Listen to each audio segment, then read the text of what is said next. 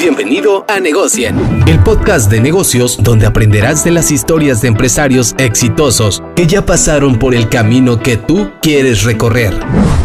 Escuchémoslo y aprendamos juntos. Dirigido por Jucafe.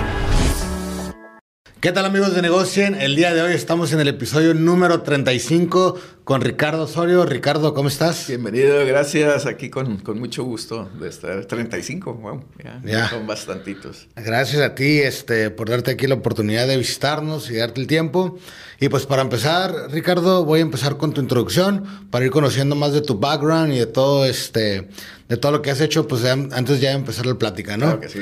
Eh, y bueno, pues Ricardo Osorio es licenciado en Administración de Empresas con especialidad en Finanzas, maestría en Administración, director y fundador de Grupo Rixo y de Intel Dat, empresas que operan desde 1990, ¿no? Y para empezar, Ricardo, eh, hay mucha tela de dónde cortar. Eh, sé que pues eres especialista pues en finanzas, también sabes muchos de crédito y vamos a explorar estas ciertas eh, áreas para que podamos aprender pues, de tu experiencia.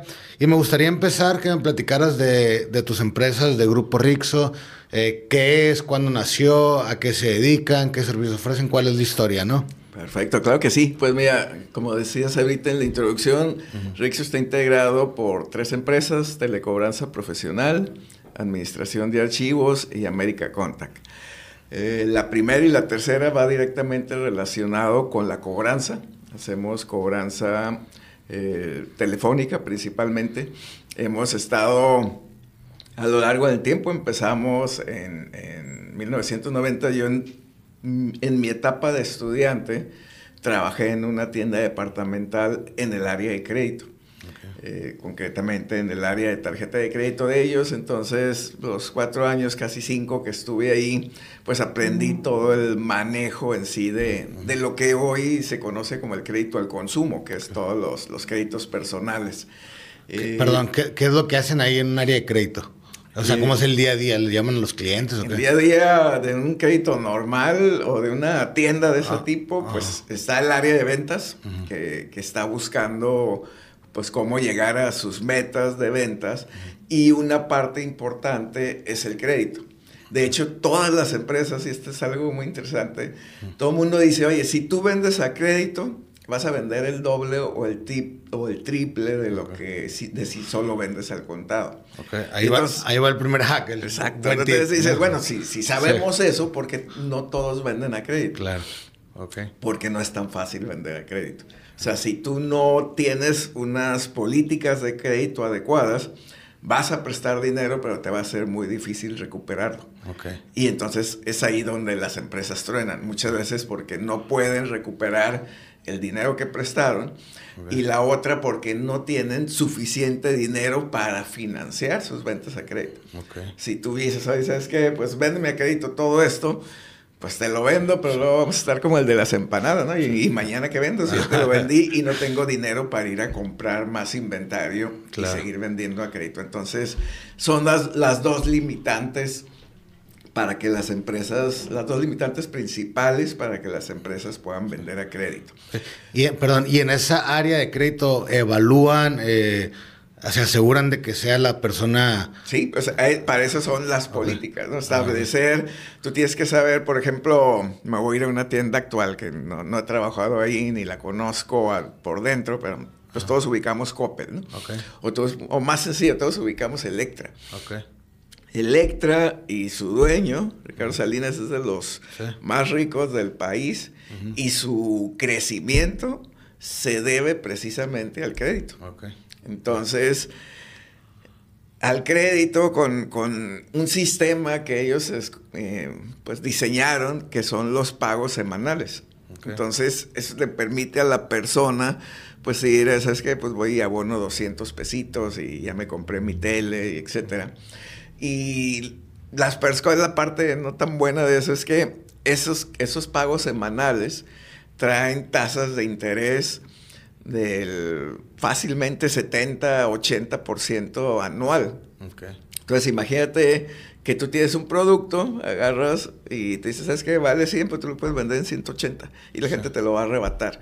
Entonces eso es lo que hacen ahí y por eso es que han crecido, que la tasa de interés no necesariamente es mala, es alta, pero pues a nadie nos ponen una pistola para, para ir ahí. Lo que pasa es de que muchas veces no, no existe la, la, suficiente educación financiera en el país como para saber qué tipo de crédito estás contratando. Te voy a poner un ejemplo. Hay veces que yo puedo tener mi tarjeta de crédito de X banco con una tasa del 40% o del 50%, que es cara, y voy a Electra y saco un crédito con pagos semanales que me está costando 80.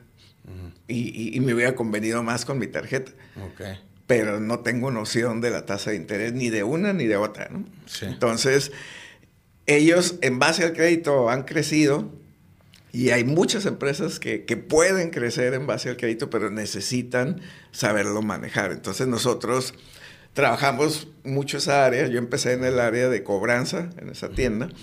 Y cuando me, independizo, en 90, pues precisamente lo que hacemos es eso, cobrar. Entonces, hay dos cosas que no se van a acabar en las empresas, ¿no? Ventas y cobranza.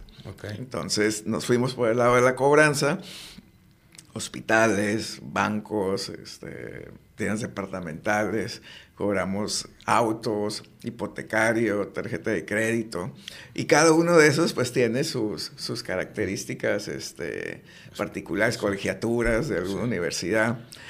Y pues lo, lo, fuimos, nos hemos ido adaptando. Antes era mucho de ir a tocar puertas. Ahorita la ciudad ya no permite eso, o el país ya no permite andar tocando puertas, o, mandas un cobrador en una moto y se baja y cuando regresa ya no está la moto. Entonces, nos hemos ido, nos hemos ido cambiando. Te platico más adelante, pero, pero telecobranza es eso.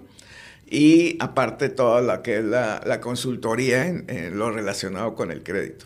O sea, tú puedes decir, oye, en mi negocio, pues me interesa dar crédito, pero pues quiero saber cómo.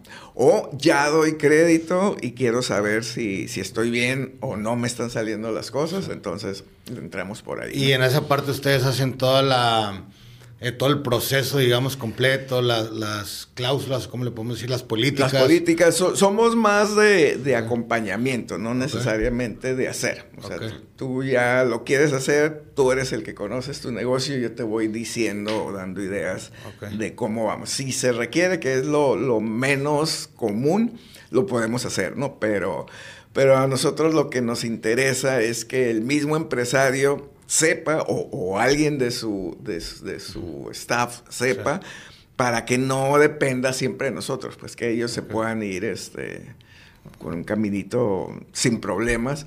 Y lo importante es garantizar la recuperación de la cartera. O sea, en, un, en un crédito, pues es eso, es creer en la persona, pero siempre va a haber un riesgo de por cualquier cosa no contemplar, puede ser muy buena paga y, de repente pues no, nos vayamos muy lejos, ¿no? Como la pandemia. O sea, Cinepolis era una empresa en crecimiento, tenía muchos créditos y de repente no tiene ingresos y quedó mal. Afortunadamente pudo renegociar, pero siempre va a haber ese riesgo y ese riesgo tiene que ser medido también en las operaciones de crédito y minimizarlo lo más posible. Claro. Entonces, ¿cómo se llamaba esa primera empresa, perdón? Eh, lo que es hoy telecobranza profesional. Telecobranza profesional, ok. Entonces empezaste con esa. Eh, ¿Al cuánto tiempo empiezas a expandirte? Y, también te quiero preguntar, ¿cómo empiezas en un nicho que yo pensaría pues que no es tan común? O sea, ¿cómo consigues tus primeros clientes para decirles, oye, pues yo me dedico a cobrarle por, por ti a, tus, a tus clientes morosos, ¿no? Fíjate que, que, que es muy, muy interesante, muy importante esa pregunta, porque en ese entonces, estamos hablando del, 90, pues no había nada, ¿no? No había internet. Eh, yo soy de aquí, pero pues no es como que tuviera en ese entonces muchos conocidos. Y lo que hicimos, que es algo de, lo que se hace ahorita, pero rudimentario, es correr la voz. O sea, yo te conocí a ti y te decía, oye, yo tengo una empresa de cobranza, cuando quieras, o si conoces a alguien, yo tengo una empresa de cobranza y a todas las personas que me encontraba les decía a qué me dedicaba. Y así salieron los clientes. O sea, realmente, por ejemplo, ahorita nuestro principal cliente, salió así. Estaba con un compañero de la especialidad y siempre les decía, cuando sepan de alguien que tiene problemas de cobranza, díganme. Y yo voy, ¿no? Y estaba, y me dice, oye, fíjate, él trabajaba en Las Torres, estaba comiendo en el food court y atrás estaba una empresa de comunicaciones que es la líder y estaban diciendo que tenían problemas de cobranza. ¿Por qué no vas? ¿Con quién? No, pues no sé, no los conozco, nomás escuché lo que decía ahí. y sé que están en el piso 16. Pues armé mi, mi portafolio de presentación de la empresa, toqué. Y efectivamente, como dicen ahorita, les caí como anillo al dedo, ¿no? Porque traían problemas de cobranza no ubicaban quién. Yo llegué por la referencia que me dio mi amigo y hasta ahorita ahí estamos, ¿no? Con más de casi 30 años de proveedores de ellos. Pero es, corre la voz, ¿no? Ahorita es más fácil correr la voz a través de redes, o sea, corre la voz de lo que haces y, hazlo bien, que esa es otra cosa, o sea, tienes que, que comprometerte con el servicio que vas a dar, saber que tanto, por ejemplo, ahorita es, creo yo, tú, tú sabes mejor eso que yo, pero creo que es muy peligroso porque ahorita el, alcance puede ser muy grande y te puede llegar más trabajo el que puedes agarrar. Entonces, tienes que tener cuidado con eso. Antes era más, más medido. Y no tienes la capacidad a veces de, pues, de atender a todo y hasta terminas quedando mal, ¿no? Yo creo que esa es la clave ahorita para quien va empezando tiene que tener ese chip guardado, no puedes quedar mal. Así, no, no es opción. y, si hoy a veces nosotros tenemos, con este cliente que te digo, nos dicen literal, ¿sabes qué? No te puedes equivocar. Ay, pues somos humanos, no te puedes equivocar. O sea, obviamente a lo mejor va a haber un margen de error, pero tú no lo tienes que tener en la cabeza que te puedes permitir. Si tú en tu mente y en tus operaciones traes, que no te puedes equivocar, pues el porcentaje de error va a ser mínimo. Si dices, no, pues me puedo equivocar. Entonces, te vas a equivocar. Te vas a equivocar y, a lo mejor más. ¿no?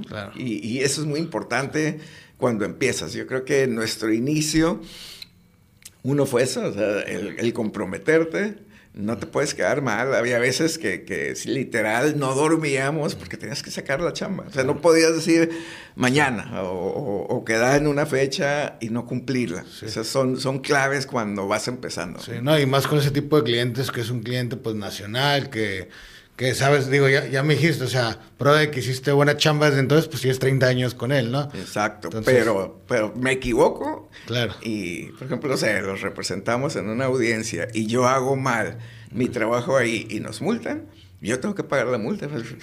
No, no, no hay, no hay margen de, de, otra cosa, pues. Entonces, no quiere decir que seamos perfectos, pero créeme que disminuye mucho el porcentaje de error cuando tenemos esa, esa, mentalidad, ¿no? Y, y, sí o sí cumples en las fechas que dices, aunque no tengas tiempo de descansar. Claro, sí, al final pues hay que entregar resultados, no importa cómo, pero pues es lo que te van a pedir, ¿no? Exacto, y para eso te pagan, ¿no? Entonces, claro. pues ese es el negocio, como quien dice. Eh, me platicabas hace rato que estabas trabajando pues en la línea de cobranza y, créditos. ¿Cuánto tiempo pasó para que emprendieras o mientras trabajabas empezaste a buscar los primeros clientes? No, la verdad es que estuve los cinco años de la carrera, cuatro años y medio, los cuatro años y medio estuve trabajando ahí.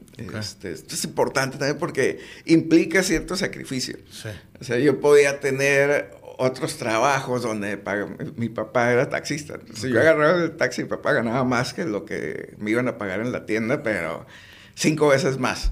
Claro. Pero no iba a aprender, pues. Entonces tienes que andar corto de lana, pero estás aprendiendo. Estás en un, el, trabajar en una empresa, si, la, si ubicas más o menos sobre lo que quieres, y a veces, aunque no sea así, ese aprendizaje te puede llevar a la verdad yo no sabía cuando estaba ahí, no dije, ah, me voy a meter a trabajar ahí porque quiero tener una empresa de cobranza. Pues no, la verdad es que yo trabajaba ahí porque tenía la necesidad de trabajar. Ahora, sí hay que hacer el trabajo al 100%, aunque no te paguen, que ahorita yo veo mucho en los jóvenes esa, esa diferencia de pensamiento, que dicen, ah, es que mi compromiso es en función a lo que me pagan, y yo no estoy de acuerdo con esa mentalidad. tu compromiso es contigo, y tú tienes que dar tu 100 independientemente de lo que te paguen. Y si no te pagan los que tú crees que es suficiente, pues entonces aprende, saca la ganancia de otro lado. Entonces yo estuve ahí los, los cuatro años y medio, aprendí todo lo, de, lo del crédito al consumo. Termino la carrera, me meto a la especialidad y me cambio a otra área de crédito, pero en un banco para todos los créditos comerciales, los créditos para empresas. Entonces, era muy interesante también esa, esa parte. Ya ves estados financieros, que era lo que me gustaba. Conoces empresas, vas a visitas a empresas para garantizar que, que, van a pagar los créditos. Ahora desde un banco. Ahora desde un banco. Y pues me, siempre tuve la inquietud de, de emprender. Entonces me salgo del banco y pongo un despacho para asesorar empresas para conseguir créditos, porque antes el crédito bancario se manejaba un poco diferente a lo que es hoy. Y empiezo, nos empieza a ir bien, pero luego viene el error de diciembre del 94, el 95, la crisis, se acaban los créditos, no hay ni un crédito que otorgar, y pues ya, ya me había salido, tenía dos opciones, ¿no? O me regreso a trabajar o le sigo. Entonces dije, bueno, pues le sigo, no, no me quiero regresar a trabajar. Ya empecé con, con mi negocio. Dije, ¿qué otra cosa sé hacer? Pues cobrar. Y, y, lo que sí había mucho en el 95 era cuentas por cobrar. Y nos empezamos a meter por ahí. Y al cabo de un año entramos con esta empresa. Y todo lo que aprendí en mis cuatro años y medio de carrera trabajando en el área de crédito me tocó aplicarlo acá. Y entonces ahí vi el beneficio y dije, ah, que aquí se pagó, aquí se está pagando y se sigue pagando la inversión que se hizo durante cuatro años y medio, donde te pagan pues muy poquito y a veces ni, ni, para la corbata te alcanzaba. En el banco también nos pagan muy poquito, tenías que ir de traje todos los días y, y, a veces no traías ni para los trajes, Claro. Pero aprendías. Entonces, esa combinación de esos dos trabajos es prácticamente lo que, lo que hacemos ahorita. Fíjate que muchos incluso de los invitados que han estado por aquí han sido banqueros, o sea, desde ejecutivos hasta gerentes, y me, llama la atención porque generalmente las personas que están en bancos me dicen los mismos comentarios, ¿no? Como que es mucha presión a lo mejor para, eh, en tema de, precio de, de lo que les pagan, pero con lo que aprenden siempre al menos todos los casos que he escuchado de personas que han trabajado en bancos salen y todos han tenido éxito en algún, en algún área, ¿no? Ya sea como empresarios o incluso trabajando en otro lugar, ¿no?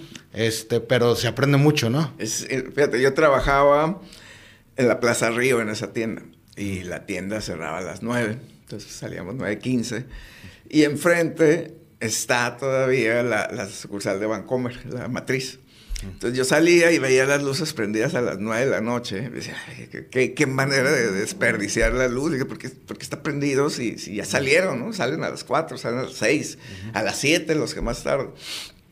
Cuando entro a trabajar al banco me entendí porque estaban prendidas, ¿no? Eran la 1, 2 de la mañana y ahí estabas, estabas trabajando. Había veces que si iba a haber comité de crédito, te quedabas toda la noche, a las 7 ibas, te bañabas a tu casa y te regresabas y le seguías, o sea, como médicos, ¿no? Entonces, es muy, muy demandante. En, ese, en ese entonces yo creo que lo era aún más. Ahorita ya los bancos, algunos han tenido conciencia de, del personal, de, de, que tengan su vida, etcétera.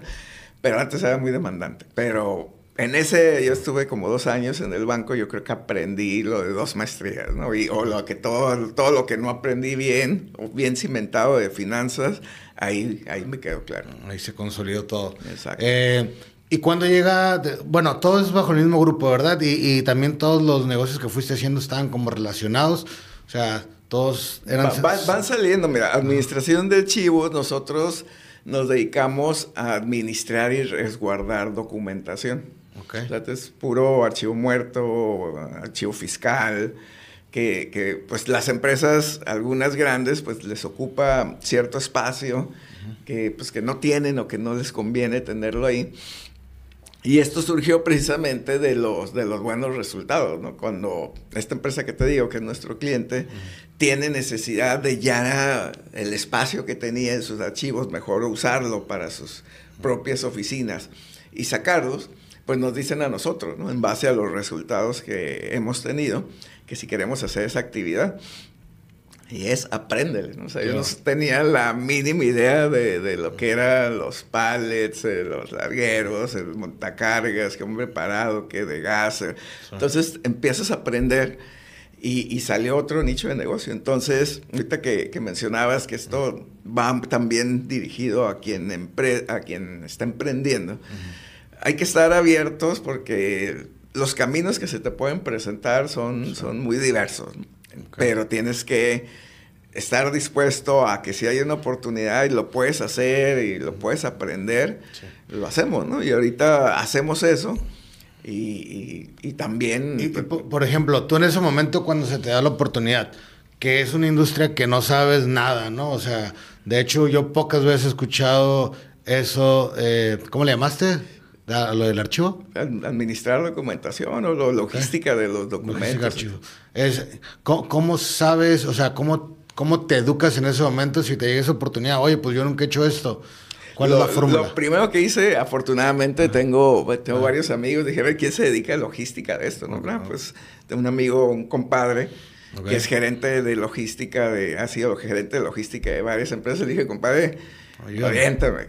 Ah, ya fue el que me empezó a explicar, ¿sabes? Me conectó con proveedores de, de, de todo lo que necesitaba para habilitar una bodega. Le pregunté como a tres, que eh, este compadre Roberto, saludos, es, es, el que me ayudó más. Okay porque me explica, me dio una clase casi casi de cómo, cómo debían de ir acomodados, fue a la bodega, vio, no sé, una idea de cómo estructurar. Digo, me contactó con quién me podía vender, quién lo iba a instalar. O sea, tiene su chiste, ¿no? Sí. Entonces, pero preguntando, ahorita volvemos a lo mismo, está más fácil. Ahorita googlealo y tutoriales y, te salen cómo administrar una bodega sin problema. Claro. Pero pues tienes que estar abierto a, a quererlo hacer. Sí y aprender, ¿no? Que es, yo creo que un emprendedor que no aprende constante, automáticamente se limita, se pone un techo respecto a su crecimiento. ¿no? Claro. Entonces, eh, así aprendí, preguntando eh, lo que hubiera sido ahorita el equivalente a googlear. ¿no? Sí. Entonces, fue primero eh, la cobranza, luego el crédito y luego lo del archivo.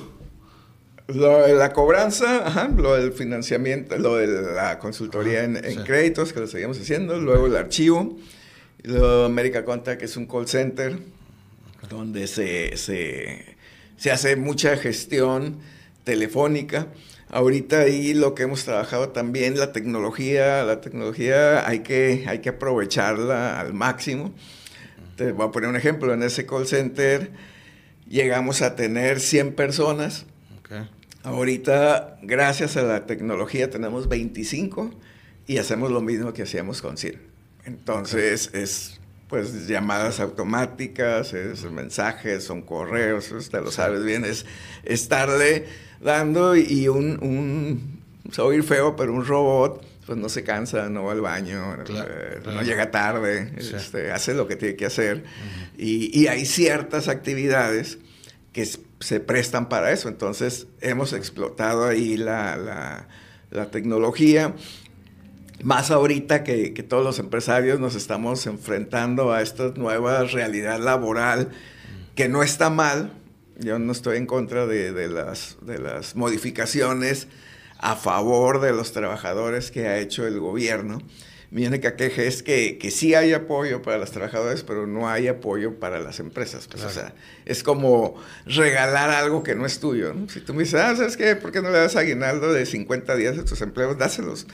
Pues tú no vas a dar el dinero, lo voy a dar yo. Entonces, ahí es donde está ahorita el problema. Entonces, tenemos ese reto ahorita muy importante de, de, cómo manejar esos costos que te pueden comer y sobre todo las empresas que van iniciando si no cuidan todos sus costos, te puedes desaparecer. O sea, en, un 2x3. O sea, son diferentes áreas. Y, hay que tener mucho cuidado con eso. Entonces, nosotros nos hemos enfocado en, reducir el personal y hacer lo mismo con tecnología.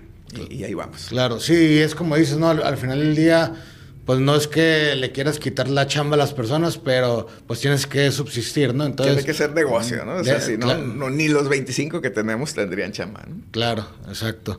Ok, Ricardo, en todo este tiempo platícame cuáles han sido como los principales desafíos, o me imagino que como toda empresa, pues ha de haber un momento que digas, híjole, este momento fue un problemón y estuvo bien estresante, mucha presión. ¿Cuál ha sido el momento en todo ese desarrollo y cómo lo solucionaste?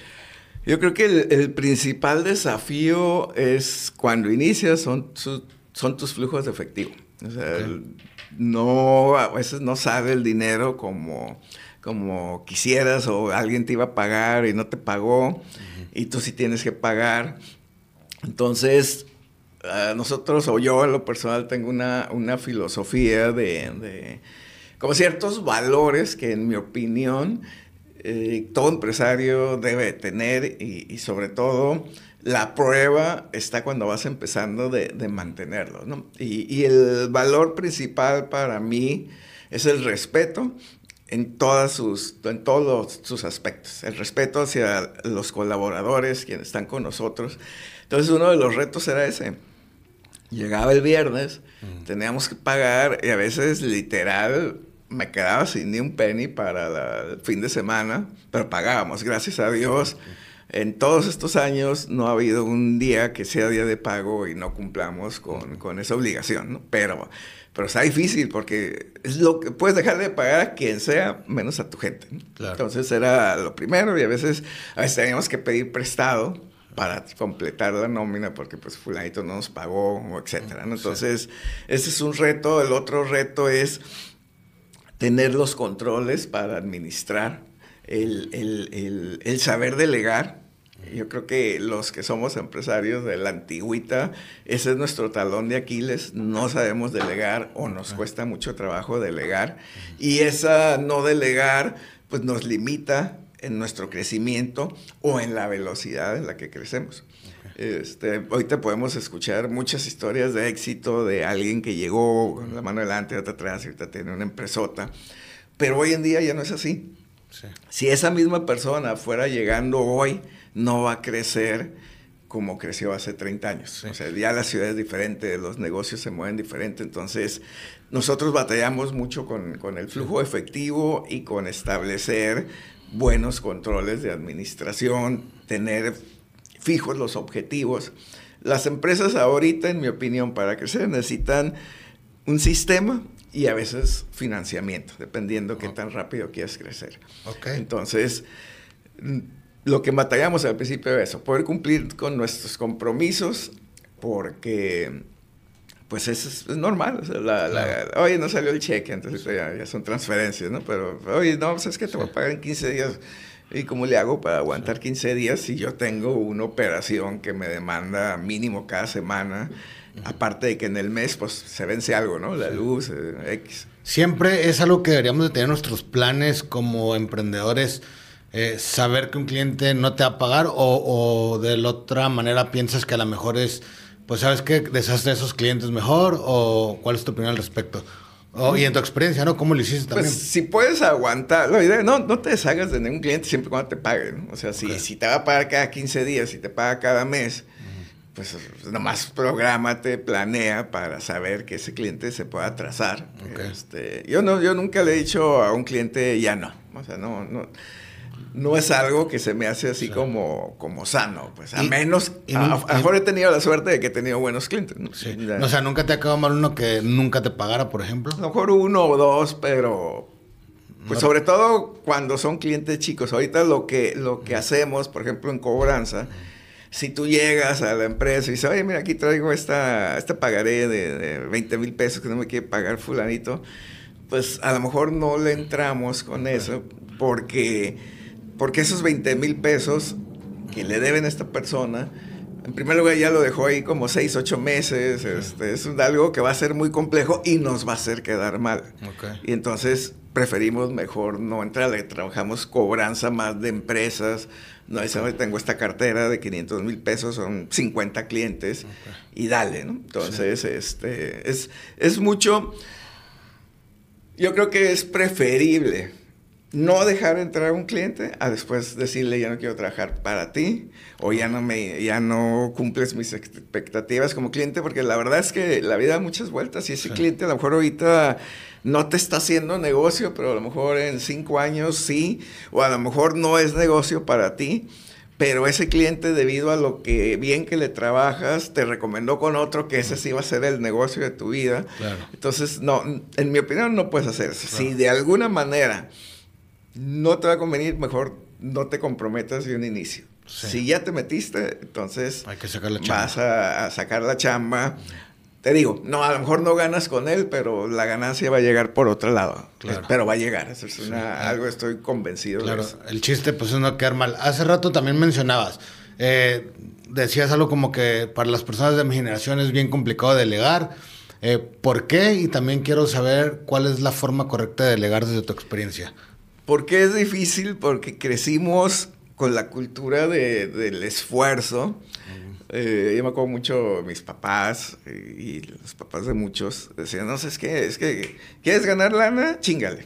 O sea, y, y dale, y, y trabaja, y, y 24-7, y entre más te friegues, más vas a ganar. Era- entonces uno quería hacer todo, y el sinónimo de un empresario a la antigüita es, ahí estoy al pie del cañón, y yo abro y yo cierro, y yo estoy ahí, y, y no descanso. Yo, yo pasé años trabajando los siete días, o sea, así sin descansar, salir de vacaciones, pero, ah, el negocio, el negocio. Sí, sí impacta. O sea, gracias a eso, pues podíamos cumplir con todo lo que, lo que hacíamos, ¿no? Decías antes, no, no hay crisis, decía un amigo, no hay crisis que aguante 16 horas de trabajo. Y sí es cierto, o sea, claro. pues, dale y, y no vas a tener crisis. Pero también los tiempos han cambiado. Y yo ahorita lo veo con mis hijos. Y yo ya no les digo, oye, chingate para que no. Pues, ¿Sabes qué? Piensa. O sea, ahorita es piensa, usa la tecnología, delega. O sea, no todo lo tienes que hacer tú. Es más, en la como emprendedor, en la medida que menos hagas tú, más vas a crecer. Y, y ahorita acabo de escuchar un, un- un comentario de una empresa que estábamos analizando, que si es que el Señor hace todo. Y le decía, "Uy, pues, pues sí, o sea, sí lo entiendo, o sea, no, ni siquiera lo puedo juzgar, yo también en su tiempo hice todo, pero es bien difícil cambiar el chip. La, la gente joven ya no. Entonces, establece, como dicen los, los, los empresarios exitosos, rodéate de gente más inteligente que tú, que sea Sí. mejor que tú y, y la vas a hacer, ¿no? Claro. Ahorita que decías eso, eh, a- había escuchado también que decías que parte del éxito de las empresas era el sistema y financiamiento. Eh, quiero hablar de las dos, pero vamos a empezar por el sistema. ¿Qué significa para ti eso? Te lo voy a poner bien claro. ¿no? Por ejemplo, vamos a los tacos de birria.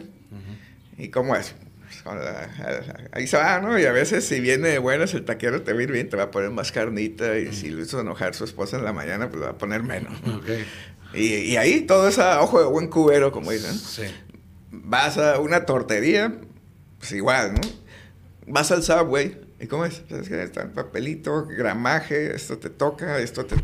Perdón, esto te toca ahí del... del del sándwich Sí. y yo tengo mi costeo perfecto ahí y sé cuánto voy a ganar. ¿Por qué? Porque tengo un sistema. Ya está todo un proceso, manuales, etcétera, de cómo hay que hacer un sándwich, cómo, cuánto, cuánto me voy a gastar de luz, de los hornos, etcétera. Entonces, por poner un negocio de comida, ¿no? Pero en cualquier eh, área de negocio se aplica ese, ese sistema. Porque al final del día eh, te preguntaba eso porque va de la mano con la delegación, ¿no? De, Sí, pues los manuales, ¿sabes qué? Tú, tú haces esto, hay quien supervisa, una adecuada supervisión, hay que enseñar al supervisor a ser supervisor. Y no necesariamente el que tiene más tiempo es el que le toca ser supervisor por antigüedad. Este es un error. Pues, a lo mejor no se le da. Y si no se le da y le quieres dar la oportunidad, pues capacítalo y mándalo a un curso de liderazgo, mándalo a un curso de supervisión para que aprenda, porque a lo mejor un mal supervisor te puede correr a- a- al personal Claro. que te ha costado trabajo formar.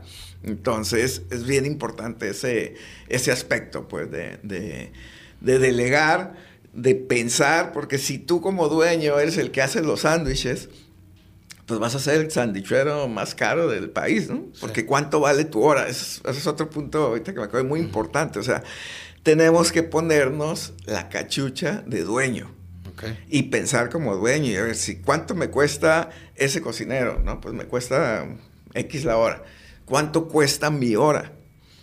¿Cuánto cuesta que yo me ponga a hacer un sándwich una hora? O sea, no, y entonces vas a decir, ah, pues no, no me convienen. Entonces, algo que, que yo traigo mucho en mente, que como empresarios, la, una de las palabras que debemos de tener tatuadas es la rentabilidad. O sea, tú tienes un negocio para que sea rentable. Y el que sea rentable no necesariamente es que tenga utilidades. Y, muchos se confunden con eso. Ah, es que tengo utilidades. No, las utilidades no, no, no es el, fin del negocio. ¿Cuál sería la diferencia entre uno y otro? Te voy a poner un ejemplo. Vamos a suponer que tú dices, ¿sabes qué? Este, este mes o este año revisé mis, mis, mis, mis estados financieros o mi declaración anual, lo que quieras, y salió que gané 100 millones de pesos. Entonces te dices, ah, güey, 100 millones de pesos de utilidades, pues súper fregón, ¿no? Pero dices, a ver, ahora voy a voltear a ver cuánto tengo invertido en mi negocio, en maquinaria, en transportes. Y resulta que tienes invertido mil millones. Entonces, 100 millones, ¿cuánto es? 10%.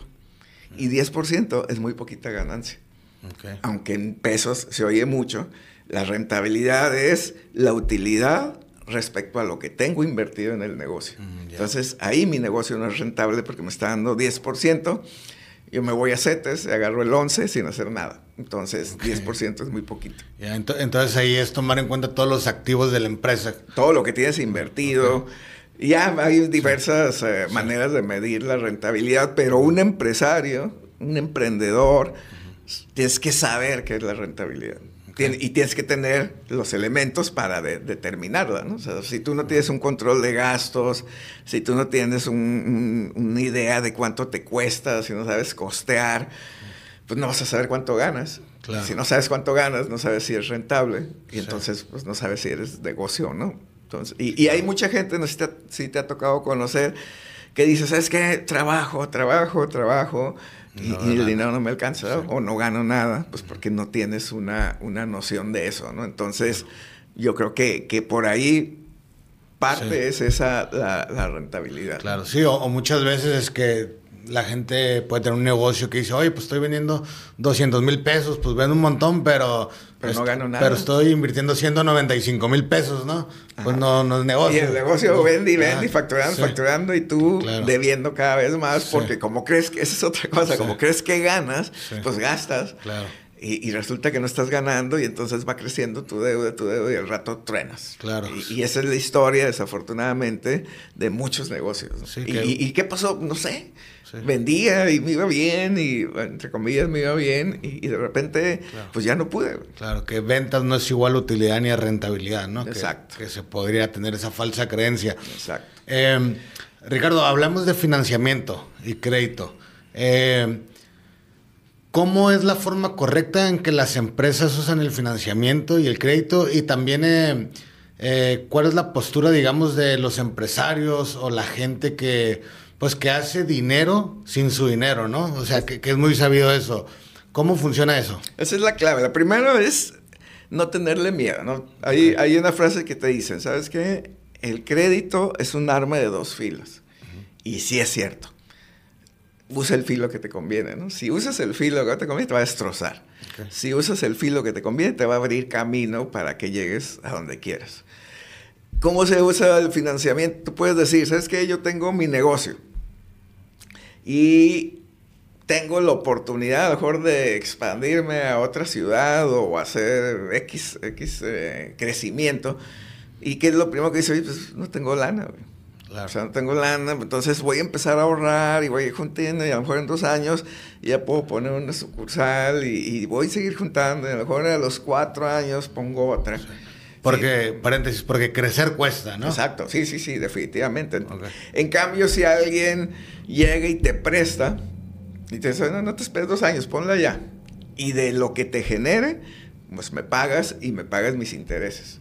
Y entonces vas a crecer más rápido. Las empresas grandes, todas sin excepción, han crecido en base al financiamiento. ¿Cuáles son las limitantes? Una, el miedo. Okay. Sí, es que no, es que hay mucha gente que dice, no, sabes que es que si debo, no puedo dormir, me siento ansioso. Entonces, tenía un cliente y yo que me decía, y son de las frases que me marcan para la vida, decía, el que no debe no es hombre.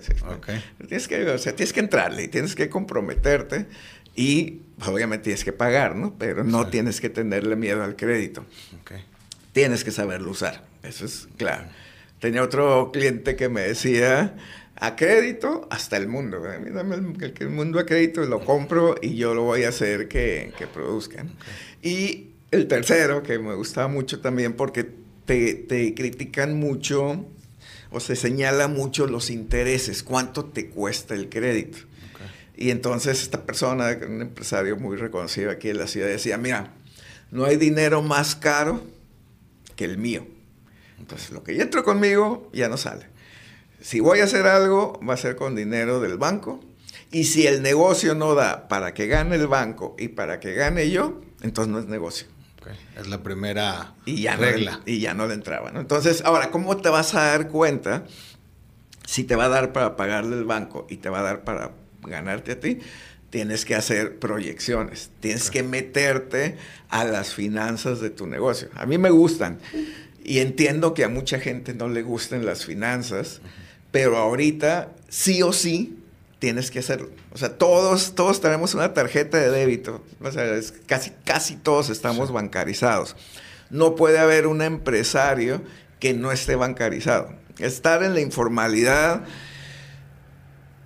pues podrá tener algunas ventajas, pero siempre te va a limitar en tamaño. O sea, nunca vas a ver el taquero de la esquina con sucursales en todo el país. Nunca. O sea, siempre te va a tener ahí en la informalidad, te va a limitar tu crecimiento. Y, tú como experto en ese tema, eh, si yo como emprendedor a lo mejor no sé cómo empezar con ese financiamiento, con ese crédito, qué necesito, cómo le puedo hacer, o incluso si tengo a lo mejor algún proyecto que quiero emprender y a lo mejor pues me falta también lana para meterle más al proyecto, ¿cuál es la forma correcta para empezar? ¿no? Porque también me platicabas, pero pues estamos hablando de empresas ya súper consolidadas, que obviamente ya traen un historial muy fuerte, pero si vas empezando, ¿cuál sería la recomendación? Ah, fíjate que qué bueno que me preguntas eso porque este es, este es nuestro proyecto para 2024.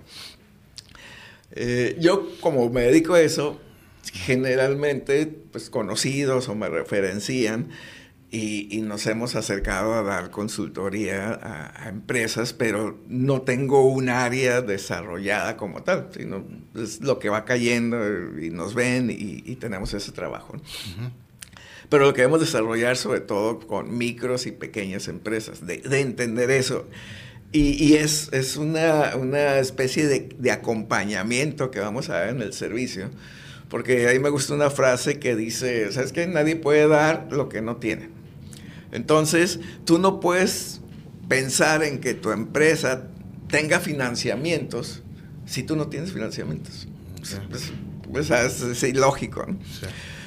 Tú no puedes pensar en que una empresa maneje adecuadamente sus finanzas si tú no manejas adecuadamente tus finanzas. Entonces entramos en, una, en un acompañamiento, en decir, bueno, te vamos a enseñar o te vamos a asesorar, o te vamos a coachear de cómo hacerlo en tu empresa, pero a la par contigo. entonces empieza con finanzas personales. Tú tienes que saber, oye, ¿tienes tarjeta? No, no tengo. En primer lugar, el banco no te va a prestar. Si tú no tienes tarjeta, no le van a dar crédito a tu empresa. si los socios no tienen financiamientos, pues no le van a dar financiamiento a la empresa. Entonces, el primer paso podría ser empezar con una tarjeta de crédito. Todo el mundo deberíamos de tener una. Hay que saberlo usar, pero todos deberíamos de tener una presupuestos, nuestro presupuesto personal, si estamos casados, nuestro presupuesto familiar, control de gastos, registro de gastos personales. Si no eres capaz de registrar tus gastos, vas a poder hacerlo con tu empresa, que tiene muchísimos más y más variables. Pues te va, no, vas a poder, la gente no lo hace. O sea, tú pregúntale y el 80% de los emprendedores no llevan un registro de eso. Y ahí van, ahí se va, pues. Así nunca vas a crecer. Las empresas crecen en base al financiamiento, pero pues, el empresario tiene que saber manejar sus finanzas. Y, detectamos esa necesidad, dijimos, podemos, podemos ayudar, porque también generalmente quien asesora negocios, y quien da consultoría o coaching de negocios, dice, es que yo soy coach de negocios. Oye, y, me preguntaba, bueno, ¿y cuántos negocios has tronado? No, pues ninguno, güey. Pues no voy a ser el mío el primero y mejor no te contrato. O sea, el, sentido es, pues nosotros, yo en lo personal, pues sí me ha ido mal en algunos negocios. este, sí sé, soy empresario. Pues entonces dices, yo puedo ayudarte porque sé el trabajo que cuesta llevar un registro, eh, tener una corrida financiera de tus gastos de todo lo que va del 2023. O sea, lo he hecho, me he equivocado, he tronado negocios.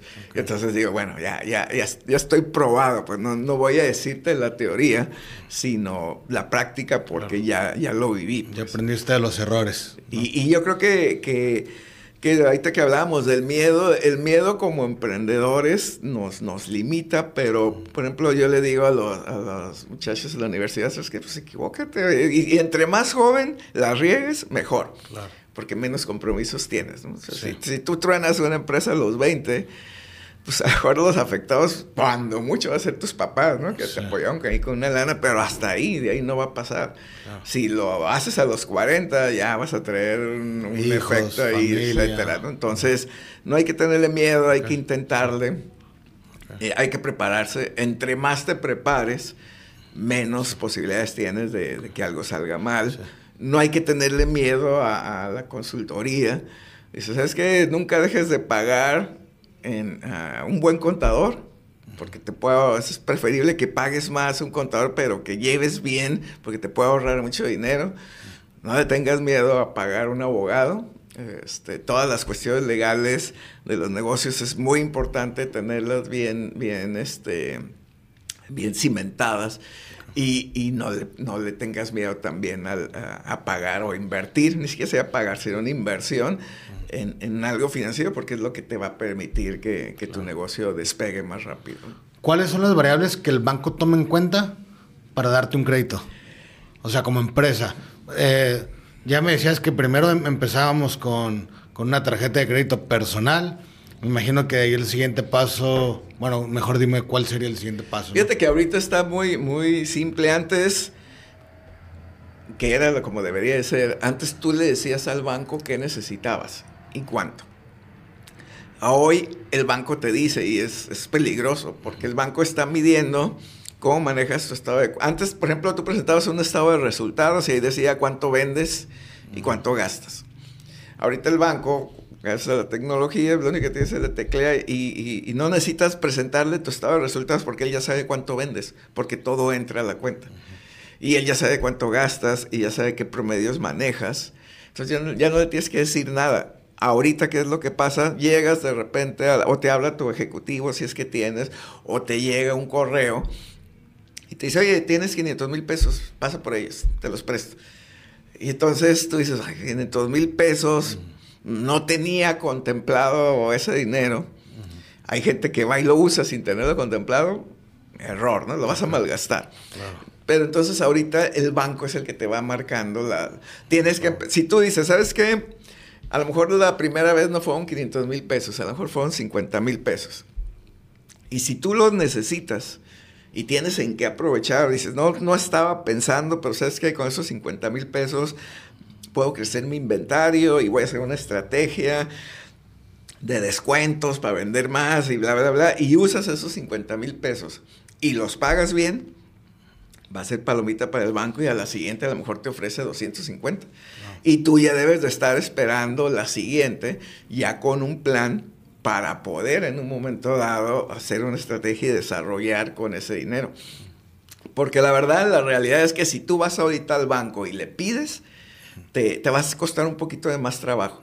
Si el banco te ofrece, es ya, o sea, ya casi ya pasaste todas las pruebas y es en base al seguimiento que dan de tus movimientos en los sistemas, ¿no? Los mismos algoritmos de ellos les van diciendo cómo manejas de promedios, cuánto ingresas, cuánto vendes, cuánto gastas. ¿Está, está ligado, por ejemplo, una cuenta de persona física a persona moral o...? no, no, simplemente no, es independiente. Es la persona moral va generando su propio historial. Ya cuando te van a dar el crédito, entonces sí te dicen, oye, a ver, ¿quién es el principal de la, de la empresa? Sí, pues Juan Pérez, ok, a ver, córrele a Juan Pérez cómo anda con sus créditos. Mm, y ya hace esa combinación, ¿no? Pero, entonces sí se fijan mucho como en la cuenta personal de, sí, es clave. del responsable, digamos. Si tú estás en el buró porque dejaste de pagar el celular, nunca te van a prestar en tu empresa. Y eres el principal de la empresa, no te va a prestar ni 100 pesos. Por tu mal récord. Entonces, desde, y también que no tengas, ¿no? no, no tiene ni un nada. ¿Cómo sé si eres confiable? Si pues no, sabe, o sea, lo, lo, voy a, lo voy a, meter en algo que no sabe y las posibilidades de que termine mal, pues, pues se incrementan, ¿no? Claro. Ok, eh, ahorita que estamos hablando de las finanzas, la cultura en México financiera, pues creo, desde mi punto de vista, pues no es la, la mejor, no hay tanta cultura. Eh, y y también te quiero preguntar tu opinión sobre la cultura del dinero, ¿no? Porque creo que en México se tiene la creencia de que ser rico es malo, de que los ricos son, este, ¿cómo te puedo decir? O los empresarios eh, son malas personas o que lo obtuvieron ilegal. ¿Cuál es tu opinión al respecto? ¿Crees realmente que hay un tema cultural erróneo? Sí hay un tema cultural erróneo. Eh, una vez me tocó dar una, en la pandemia, una plática y la titulé precisamente ese, se llama Mi amigo el dinero. Y, es precisamente, tenemos que hacerlo nuestro amigo, tenemos que entender, primero tenemos que entender bien qué es el dinero. El dinero es, es el que nos va a permitir crecer, el que nos va a permitir ayudar. Si tú tienes una empresa y tienes 20 empleados, pues muy probablemente tienes 20 familias viviendo en base a tus ideas y en lo que tú generas. Entonces, y para eso necesitas dinero y tú necesitas ganar dinero. Entonces, sí hay ese, esa creencia errónea de que tú dices, no, sabes que yo voy por un, si tú le dices a alguien, sabes que yo voy por una lana, estoy abrazado, no, no, pues eso vas, o sea, que tú pones un negocio y no estás pensando ir por una lana, pues estás mal. Entonces, ¿para qué lo pones? Pues pone una C y regala dinero a, la población. Pero si tú dices, yo quiero mi negocio, vas por una feria y no te tiene que temblar la voz, decir, sí, quiero ganar mucho. Con respeto, con valores, con todo, pero quieres ganar mucho. ¿Quieres ser rico? Sí, sí quiero ser rico. Yo quisiera ser rico, yo quisiera ser millonario. Yo quisiera ser Carlos Slim quisiera ser eh, Ricardo Salinas, claro que sí. claro. Oye, que pues es, tan, es una mentira que, que, el dinero no te hace feliz. Claro que te hace feliz. Yo estoy convencido de que sería inmensamente más feliz si fuera millonario a como estoy ahorita. Okay. Pero obviamente el dinero no tiene que regir tu vida, que eso ya es otra cosa. O sea, tus valores, tu persona, tu humildad, todo ese rollo lo adquiere uno y lo adquieres más, creo yo también, cuando tienes la fortuna de nacer sin lana. Claro. Cuando ya naces con lana, a veces te cuesta un poquito más de trabajo tener los pies en la tierra. Sí. Pero cuando naces con los pies en la tierra, pues ahí los tienes, no, no te despegues, ¿no? Y, te puede ayudar mucho el, ese aspecto, ¿no? Entonces, yo soy a favor de que vamos por el dinero, tenemos que ganar dinero, el dinero es nuestro amigo, el dinero nos va a permitir ayudar Muchos criticamos a esos empresarios, pero la verdad es que son los que más ayudan y los que más aportaciones y fundaciones y que lo, lo usan también para pagar más impuestos. Pues, ¿qué tiene? Pero ayudan, pues, o sea, están dando ese dinero a la gente. Pues, ese es el objetivo, ese es el fin. Al final del día no tienen la obligación de hacerlo, pero lo hacen, ¿no? Exactamente. Eh, ¿Cuáles son las habilidades que tiene que tener un emprendedor desde tu punto de vista? ¿Qué mentalidad, cómo debe pensar o cómo debe de actuar? ¿O qué habilidades hay, hay, una frase que, que, me gusta mucho que dice, el que no sabe a dónde va, ya llegó, ¿no? O sea, cualquier lugar es bueno. Entonces, un, un emprendedor tiene que tener una visión, ¿sabes? Como, cómo me veo ahorita, cómo me veo en un año, cómo me veo en tres, cómo me veo en cinco, cómo me veo en veinte. Lo tienes que tener, si no, entonces vas a la deriva y, y está, no que no se pueda, pero va a estar más complicado. Un emprendedor tiene que, que reconocerse como empresario. O sea, soy un empresario, porque muchas veces decimos, ay, no, es que tengo un changarrito. Y dices, no, no es un empresario. Estás generando una fuente de empleo o dos, pero eres un empresario. Y a lo mejor eres un microempresario, pero a lo mejor después pues vas a ser un, un empresario este, de a nivel nacional, ¿no? Hace poquito estaba yendo en una entrevista que le hicieron al, al dueño del pollo feliz. Y decíamos, pues, ah, yo estaba de Chihuahua y andaba en Guaraches y puse mi negocito y empecé y ahorita es una empresa... Pero tuvo la visión. El común denominador de cualquier empresario grande va a ser, pues, es que yo me vi así como ahorita. Entonces, ¿sabes que se vale soñar? Sí, pero como dice, ¿no? Soñar sin acción es pura ilusión, ¿no? Sí, sueña, pero actúa. Entonces, y vete con lana, sí, y, y, y, quiere tener más, ella con una cuenta de varios millones, no tiene nada de malo, no, no, no te vas a ir al infierno por eso, ¿no? Te vas a ir al infierno por otras cosas, pero no por tener dinero, ¿no? Claro. Ok, qué, interesante. Eh, platícame del club de empresarios, que sé que eres miembro de, ese club, eh, ya he conocido por ahí también a varios. ¿Qué es? ¿Por qué las personas se afilian? Eh, ¿Cómo funciona eso? Fíjate que, el Club de Empresarios fue una iniciativa de, algunos empresarios que tomaron un curso de alta dirección del IPADE y eh, como objetivo eh, final del curso decidieron este, crear el Club de Empresarios, que fuera una, una agrupación que juntara a los empresarios de aquí del país. Entonces fue, fue una iniciativa, creo que unos 40, 50 socios fundadores. Y ahorita el club ya tiene, va por su, precisamente este viernes es su, su octavo aniversario, o la celebración del octavo aniversario, y lo que pretende es crear esa comunidad de empresarios donde haya pues una, una, una amistad, un común denominador, que conozcas a, a gentes de diferentes giros que, están igual que tú, que están creciendo. Ahí ya vemos empresarios chicos, pero también hay empresarios medianos y algunos de los grandes de aquí de la ciudad. Están ahí, convives, haces networking, tienen su, tenemos nuestras instalaciones en el New City, en el último piso, hay salas de juntas, hay restaurante. Entonces, si tú, por ejemplo, hoy en la tarde dices, ¿sabes qué? Pues en la, ya salí de la oficina, quiero tomar un traguito, un ambiente relajado este, privado. Si, me encuentro a alguien, pues va a ser alguien que trae mi misma idea. Y vas, estás ahí y convives. O quiero tener una junta con mi staff, pues ahí hay las instalaciones y los quiero sacar un poquito de la oficina. Y, la verdad es de que es una iniciativa muy fregona. Eh, algunas de las principales ciudades tienen sus, sus clubes de, empresarios. Aquí, eh, te digo, gracias a esos socios fundadores, este, tenemos nosotros la oportunidad. Pagas una, una membresía, hay ciertos requisitos que necesitas cumplir, eh, principalmente en volumen de ventas de tu empresa, tiene que tener una cantidad de ventas, este, tiene que, pues obviamente ser una persona, un empresario honorable, que te conozcan, este, no necesariamente el gran empresario, pero si tener un volumen de ventas, aplica, se hace un, estudio, se aceptan los socios y pues ya eres miembro del, del club, ¿no? La verdad está, muy bien y yo me siento muy orgulloso de, de pertenecer ahí. Órale, qué interesante. Fíjate que he descubierto un común que la mayoría de los empresarios pertenecen a algún organismo, ya sea Canirac, Parmed, Club de Empresarios, etcétera, etcétera. ¿Crees que es algo que impulsa a los empresarios pertenecer a algo para hacer networking o algo así?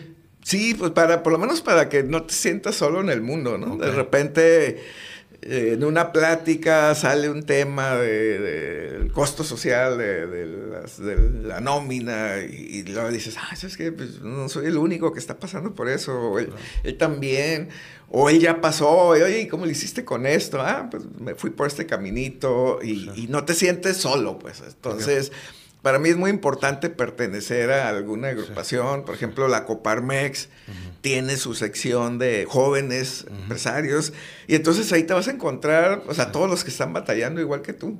Y, seguramente con algunos vas a hacer clic y se van a intercambiar ideas de cómo le hacen y, como dice el dicho, ¿no? Dos cabezas piensan más que una y sin envidias ni nada, sino con un ánimo de, crecimiento, pues te van a decir cómo le hicieron para que tú también crezcas. Y eso se vive. Suele ser un camino solitario el emprender, obviamente si no estás en estos organismos. Suele ser un camino solitario y a veces cuando no es solitario no necesariamente te acompañas de las mejores personas. Entonces, dicen, y todos lo sabemos, lo he oído aquí, somos el promedio de las cinco personas con las que más nos juntamos.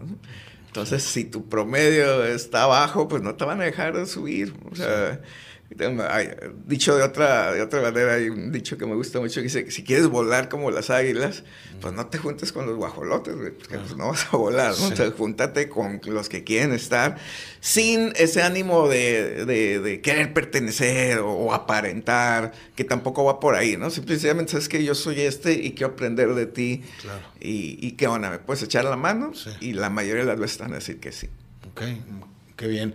Eh, fíjate, ya, para terminar, Ricardo, me gustaría preguntarte, eh, si tú volvieras a empezar, vamos a decir que si perdieras todo el día de hoy, o sea, hablando en el tema empresarial, eh, con toda la experiencia que tienes ahora, ¿cómo empezarías nuevamente? Entiendo que puede ser una pregunta muy compleja. No, está, muy fácil, porque ah, digo, o sea, es que si yo ahorita con todo lo que aprendo, obviamente que me quede con lo que aprendí, y regreso yo creo que crecería mi empresa 10 veces más. Okay. ¿Por qué? Porque no tendría, por ejemplo, le hubiera puesto bien cañón a delegar desde el principio. Okay. Le hubiera puesto el, el, no tener miedo. No, no, la verdad no he sido miedoso, pero había veces que sí la pensabas. Ahorita mi, mi empresa fuera pues con mayor presencia de la, de la que es. Ahorita somos locales, fuera nacional. Este yo creo que, que hubiera aprendido más rápido. Siempre he querido aprender, siempre me ha gustado aprender, pero hubiera acelerado ese proceso para poder, sobre todo, delegar. Yo creo que a mí lo que me detuvo fue el querer hacer todo yo de un inicio y, y, el, y el no tener eh, personas que, que, me impulsaran. Tengo mi socia, que es mi hermana, que, que hemos crecido juntos y ha sido un pilar importante, pero muchas de las cosas le hicimos los dos. Entonces, yo creo que si nos hubiéramos armado más, pues tuviéramos una empresa más grande, ¿no? Ok, y, quizá todo más rápido también, ¿no? Sí. La curva esa. La curva. Y, y, eso me lleva a la última pregunta que puede ir relacionada a esta, pero ¿qué le dirías al Ricardo Osorio de 20 años, de 19 años, o sea, cuando estaba estudiando, empezando a estudiar, eh, ¿qué haría diferente? Lo único que le diría es créetela. Okay. muchas ideas y a lo mejor no me la creía. O sea, ah, neta sí soy. Créetela. O sea, lo, lo que si te llegó, créetela, por algo te llegó. O sea, no, no te llegó esa idea nomás porque sí. O sea, es, yo creo muchos es que eh, Dios o el universo, como quieras, te, te manda tus señales. Pues lo que pasa es que no la creo. Pues, ah, no, yo no creo que, que pueda. Eso le diría. O sea, es que lo que te llega, créetela sin problemas y lo vas a hacer. Claro, a veces cuando estamos jóvenes decimos, no, pues no, a lo mejor no soy capaz de mí, no era para mí, ¿no? Y pues, no, yo neta, sí, no, créetela, por algo te llegó, o sea, no, porque esas ideas te llegan, no es alguien que, muy diferente con alguien, a lo mejor tu mamá, oye, no, tú vas a hacerlo, y, pues sí, pues es, tu mamá y, te ve como, te quisiera ver como el dueño del mundo. Claro. Esa es una parte que a lo mejor ahí sí, no que no le hagas caso, pero, pero hay escucha más tu voz interior, es lo que quería decir. ¿Sabes qué? Tu voz interior está bien cañona y es a la que menos le hacemos caso. Y es a la que más deberíamos escuchar, en mi opinión. Sí. No, no, muy, muy importante. Este, pues mi estimado Ricardo, eh, pues ya para finalizar, no sé si nos gustas eh, compartir las redes sociales a lo mejor de tus empresas, si, si tu marca personal es pública y también quieres por ahí compartirnos, donde las personas a lo mejor este, pues te puedan contactar o a lo mejor requiere de tus servicios o algo. Ok, sí, mira, te comparto eh, mis redes sociales en lo personal. Me pueden encontrar como tu financiero personal. En ese tu financiero personal tengo un canal en YouTube, también estoy en Facebook, en Instagram y en TikTok. Y ahí tengo algunas cápsulas financieras de, de temas que van directamente relacionados ya sea con las finanzas personales o empresas. Si quieres saber cómo manejar tu tarjeta de crédito sin pagar intereses, pues ahí te explico cómo. Es un canal que, hice durante la pandemia para, para los estudiantes de, mis grupos de la, de la UABC. Y pues se quedó ahí. La verdad está muy rudimentario en cuanto a producción, pero, pero hemos recibido muy buenos comentarios de la información que, que tenemos ahí, ¿no? Entonces, tu financiero personal, en cualquiera de esas plataformas vas a encontrar información financiera y puedes hacer sugerencias o dudas. Oye, quiero saber de rentabilidad, pues pregunte y subo, subo cápsulas para todos. Y en las empresas es en gruporixo.com y ahí pues cualquier necesidad de crédito, cobranza, logística, administración de documentos, este, ahí estamos a sus órdenes. Ah, pues qué interesante. Entonces ya sabemos que, que la información no para aquí. Pueden ahí irte a visitar para saber más y profundizar más sobre los temas de finanzas, cobranza y todo lo que ya hemos aprendido el día de hoy, que no fue poco tampoco. Y este, y pues nada, Ricardo, muchas gracias por visitarnos el día de hoy. Eh, por tomarte el tiempo y pues por aportar aquí al, al, canal, ¿no? No, al contrario, gracias a ti por la oportunidad. La verdad que, que, me siento honrado con la invitación. Ya tuve oportunidad de revisar algunos de los podcasts que, que has hecho de las personas que han pasado por aquí, algunas a las que admiro bastante y, y tengo ahí todavía como unos 30 pendientes por ver y los voy a ver todos. Y, pero gracias por la oportunidad y a la orden, lo que se ofrezca, ahí estamos. Muchas gracias, claro que sí. Eh, a toda la gente que nos estuvo sintonizando el día de hoy, no olviden suscribirse, dejar sus comentarios si tienen dudas o algo. Eh, nos encuentran en YouTube, Spotify y todas las plataformas digitales. Esto fue el episodio número 35 Negocien con Ricardo Osorio. Gracias. Gracias. Hasta luego.